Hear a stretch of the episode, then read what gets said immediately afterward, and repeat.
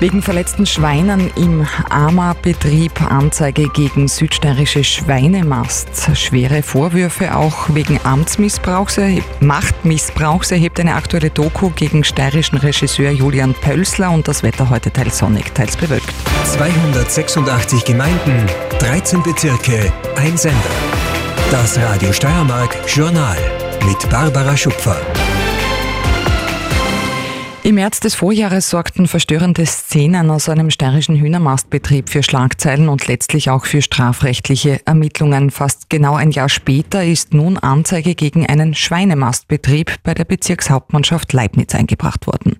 Der Verein gegen Tierfabriken, kurz VGT, wirft auch diesem Betrieb, der rund 4000 Schweine auf Vollspaltenböden hält, Tierquälerei vor. Untermauern würden das Videoaufnahmen von Mitte Februar, die dem Verein zugespielt worden seien sagt VGT-Sprecher David Richter. Der schlimmste Kannibalismus einem Schwein, wo das sozusagen von den anderen Tieren schon angeknabbert wird, Gelenkschwellungen aufgrund dieses Vollspaltenbodens, ähm, blutige, abgebissene Ohren gibt's da und Augenlider durch die schlechte Luftqualität, also zahlreiche Bilder und, und, und Zustände, die man sich eben nicht vorstellen kann, dass sowas in der Steiermark existiert. Dieser Betrieb wird betrieben von einem ähm, der durchaus einen, eine wichtige Position hat in einem steirischen äh, Unternehmen, Styriabrit. Äh, jemand, der auch für, für Stallbauten quasi zuständig ist, ähm, der eine große Rolle spielt, auch wie die Zukunft weitergehen wird im, in der steirischen und in der österreichischen Schweinehaltung,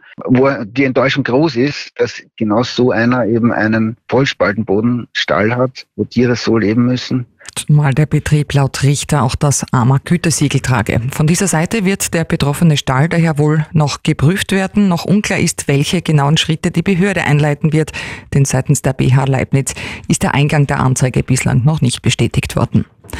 Für Aufsehen sorgt aktuell auch eine NDR-Doku unter dem Titel Gegen das Schweigen. Darin werden schwere Vorwürfe gegen Vertreter der Film- und Theaterbranche erhoben. Namentlich genannt wird unter anderem der gebürtige Steirer und Regisseur Julian Pölsler, bekannt etwa für seine Polt-Krimi-Verfilmungen. Ihm wird in der Doku verbal übergriffiges Verhalten bei Dreharbeiten vorgehalten. Außerdem soll er sich bei einem Casting für Szenen eines sexuellen Übergriffs grundlos selbst an jungen Schauspielerinnen vergriffen haben. Die Regierung hat gestern neue Maßnahmen zur Unterstützung des Wohnbaus und zur Belebung der Baukonjunktur bekannt gegeben. Konkret soll eine Milliarde Euro in die Errichtung bzw. Sanierung von bundesweit 25.000 Wohnhäusern fließen.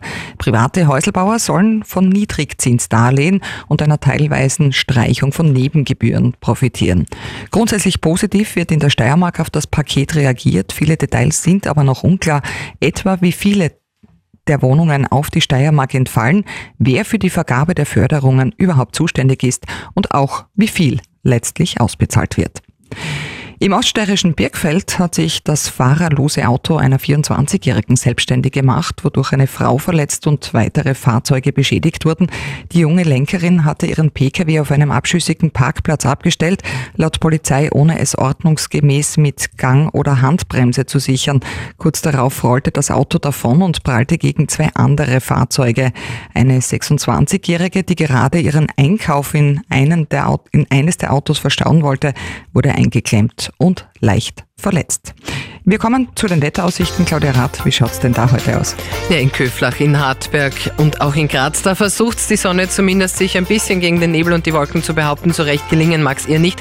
Und auch tagsüber wird es schwer. Wolken und Nebel sind hartnäckig. Die Sonne kommt wirklich nur zwischendurch mal raus. Ein paar Regentropfen kann es auch noch geben, aber es wird trotzdem mild sein. Viel zu mild für Ende Februar, 10 bis 17 Grad heute die Höchstwerte. Die gibt es auch morgen Donnerstag in der Früh, so wie heute noch Restwolken und Nebel mit dabei. Tagsüber dann aber zeigt sich öfter und auch länger die Sonne als heute.